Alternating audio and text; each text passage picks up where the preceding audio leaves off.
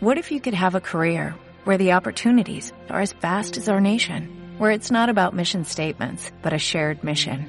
At U.S. Customs and Border Protection, we go beyond to protect more than borders, from ship to shore, air to ground, cities to local communities. CBP agents and officers are keeping people safe. Join U.S. Customs and Border Protection and go beyond for something far greater than yourself. Learn more at cbp.gov/careers. I've got a fish. He's called Dylan.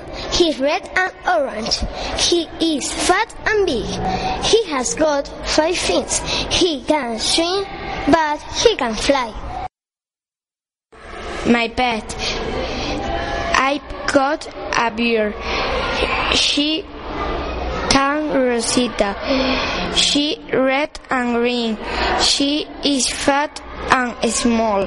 She has she's has got two wings. She can fly, but she can swim.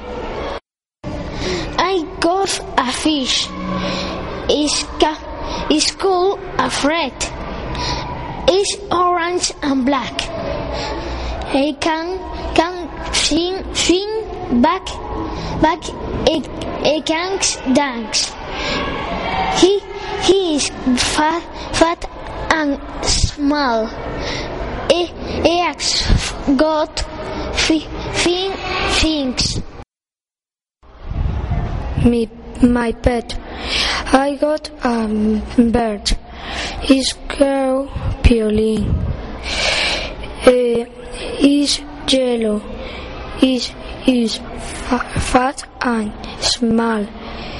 And it's got two wings. It can fly, but he can swim.